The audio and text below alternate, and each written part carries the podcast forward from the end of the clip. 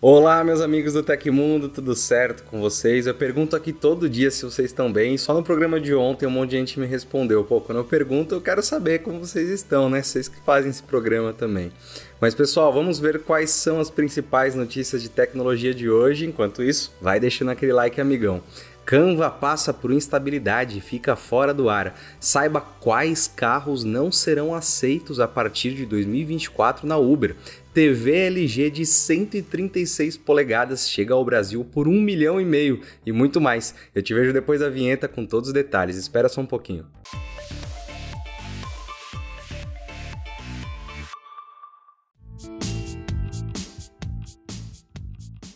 A Uber divulgou na quarta-feira a lista atualizada de carros que não serão aceitos a partir de janeiro de 2024 nas categorias Comfort e Black da plataforma. Com a mudança, mais de 40 modelos de automóveis não terão mais autorização para uso pelos motoristas do aplicativo de transporte. Enquanto vamos comentando a notícia, você pode acompanhar a lista de carros na imagem. Segundo a empresa, a atualização é baseada em critérios como espaço interno, tamanho do porta-malas, o mínimo deve ser de 300 litros, e as cores disponíveis. Estes e outros aspectos foram citados por usuários do aplicativo como fundamentais para os veículos das duas categorias em uma pesquisa feita recentemente. Em relação aos modelos da modalidade UberX, a plataforma não informou a lista de automóveis banidos a partir do próximo ano até o momento. Na versão mais econômica do serviço, as exigências são veículos com no máximo 10 anos de fabricação, 4 portas, 5 lugares disponíveis e ar-condicionado. As mudanças na lista de carros não aceitos pela Uber valem a partir de 2024 para todo o Brasil. Então, se você é motorista, dá uma olhada e fica atento.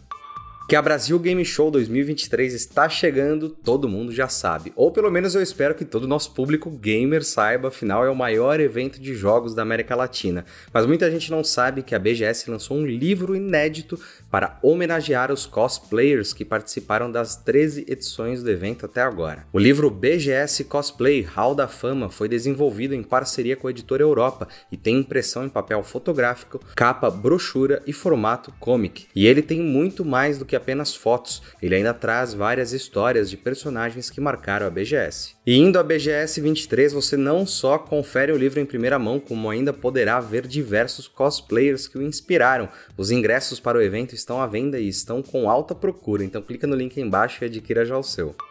A OpenAI divulgou hoje um guia com dicas para que professores utilizem o Chat GPT em sala de aula. O material explica como a ferramenta funciona e suas limitações, incluindo os vieses. O texto divulgado no site da OpenAI cita que o sistema de inteligência artificial generativa nem sempre produz informações corretas. Por exemplo, o Chat GPT é apenas um ponto de partida. Você é o especialista e o responsável pelo material, diz trecho desse manual. A OpenAI ainda apontou que não são todas as turmas em que a IA deve ser utilizada e que as instruções podem ser alteradas. Ela comenta que os prompts são apenas sugestões. Para ajudar os educadores, o guia exibe também exemplos de usos atuais do ChatGPT. Um deles, Ellen Crompton, professora de tecnologia na Universidade Old Dominion, nos Estados Unidos, incentiva os alunos de pós-graduação a usarem o sistema como substituto de pessoas, um parceiro de debate ou um recrutador de uma empresa. E a LG anunciou a chegada da TV Magnite 136 ao Brasil, reforçando seu catálogo de telas gigantes no país. O modelo focado no mercado residencial de luxo custa a partir de 1 milhão e 500 mil reais. Ô Dani LG, enviou umas três aqui para casa. Mesclando design sofisticado com recursos avançados, a nova telona da marca sul-coreana tem 136 polegadas, resolução 4K e tecnologia microLED com mais de 24 milhões de LEDs. A promessa é de oferecer uma experiência visual sem precedentes. Taxa de atualização de 120 Hz, pico de brilho de 2000 nits e suporte HDR10 Pro são outras características da tela. A LG Magnite 136 tem ainda certificação de baixa emissão de luz azul, oferecendo melhor conforto visual mesmo durante longas sessões de filmes, séries e jogos. Quanto à conectividade, são quatro portas HDMI disponíveis, além de duas USB, entrada RS232C, saída de áudio digital, Bluetooth e Wi-Fi. A entrada LAN é outra alternativa. A LG não divulgou detalhes a respeito do áudio da Smart TV gigante, mas o proprietário tem a opção de adquirir separadamente alto-falantes da Bang Olufsen que ajudam a fornecer uma experiência imersiva. Por esse precinho, né, é o mínimo que a gente espera, uma experiência imersiva.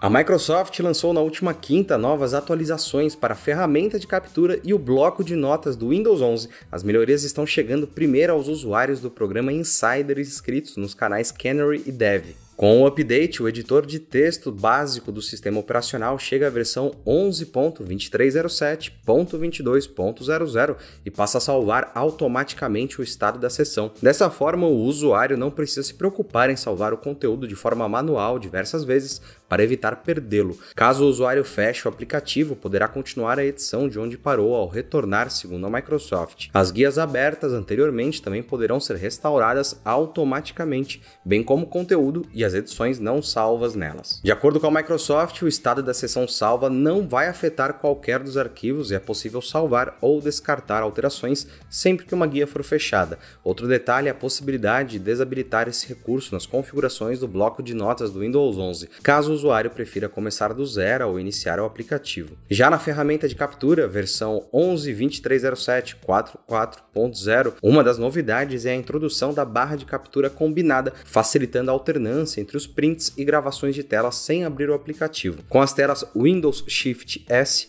é possível abrir a barra de captura para recorte, enquanto o atalho Windows Shift R abre a opção de gravação. A outra melhoria promete tornar a gravação de tela muito mais completa, com a introdução do suporte para gravação opcional de áudio e narração do PC usando o microfone. No momento, as atualizações dos programas nativos do Windows 11 estão disponíveis apenas para alguns usuários em versão de teste. Ainda não há previsão de disponibilidade das melhorias na versão estável do sistema operacional. Usuários reclamaram na manhã dessa sexta-feira que não estavam conseguindo acessar o Canva, software de design gráfico. A plataforma apresentou erro 500 e impediu a edição de fotos e imagens. De acordo com o Down Detector, houve um aumento nas notificações de erro por volta das 9h40 da manhã. Perto das 10 horas já eram mais de 380 alertas de erros. A maioria das pessoas informou que estava com problemas de conexão com o servidor. Quase 30% falou de falhas na versão web e outras 17 de dificuldade no aplicativo. Em testes realizados pelo Tecmundo, o site não conectava e mostrava uma mensagem de erro no servidor. O perfil de status do Canva reconheceu o problema nos sistemas de software. Ele falou o seguinte: o problema foi identificado e uma correção está sendo implementada. Vamos ver se, essa, se esse problema foi corrigido até às 19 horas, que é o horário que vocês estão assistindo esse programa. A Paramount Global passou por uma violação de dados após seus sistemas terem sido alvo de um ataque cibernético, onde os invasores conseguiram acesso a informações de identificação pessoal dos usuários. O incidente ocorreu entre maio e junho de 2023, conforme revelado em carta de notificação de violação assinadas por Brian Keane, vice-presidente executivo do Nickelodeon Animation Studios, e enviadas aos afetados. As informações pessoais comprometidas podem incluir nomes, datas de nascimento, números de seguro social social ou outros números de identificação emitidos pelo governo, como de passaporte, além de informações relacionadas ao relacionamento com a Paramount. Ao portal Blipping Computer, um porta-voz da Paramount revelou que a empresa contratou um especialista em segurança cibernética para auxiliar na investigação e está colaborando com as autoridades policiais em andamento. Embora a violação de dados tenha afetado menos de 100 pessoas, de acordo com o porta-voz, a empresa não divulgou se esses indivíduos eram funcionários ou clientes como assinantes da Paramount Plus. E aconteceu na história da tecnologia. No dia 1 de setembro de 1977, a Pioneer 11 se tornou o primeiro objeto feito pelo homem a voar por Saturno. Além disso, à meia-noite de hoje, dia 2 de setembro, quem faz aniversário é meu irmão Pedro, que também é profissional de tecnologia. Então deixo aqui registrado parabéns para esse meu irmãozão que faz 32 primaveras. Se você gostou do nosso programa, pode ajudar muito a gente mandando um valeu demais aí embaixo. Todos os links estão no comentário e descrição. E essas foram as notícias do Hoje no Tecmundo dessa sexta-feira. Sextou, galera! O programa vai ao ar de segunda a sexta, sempre no fim do dia. Aqui quem fala é o Felipe Paião e amanhã tem mais. Você pode me encontrar lá no Twitter pela arroba Felipe Paião. A gente se vê no próximo vídeo. Um grande abraço e tchau, tchau.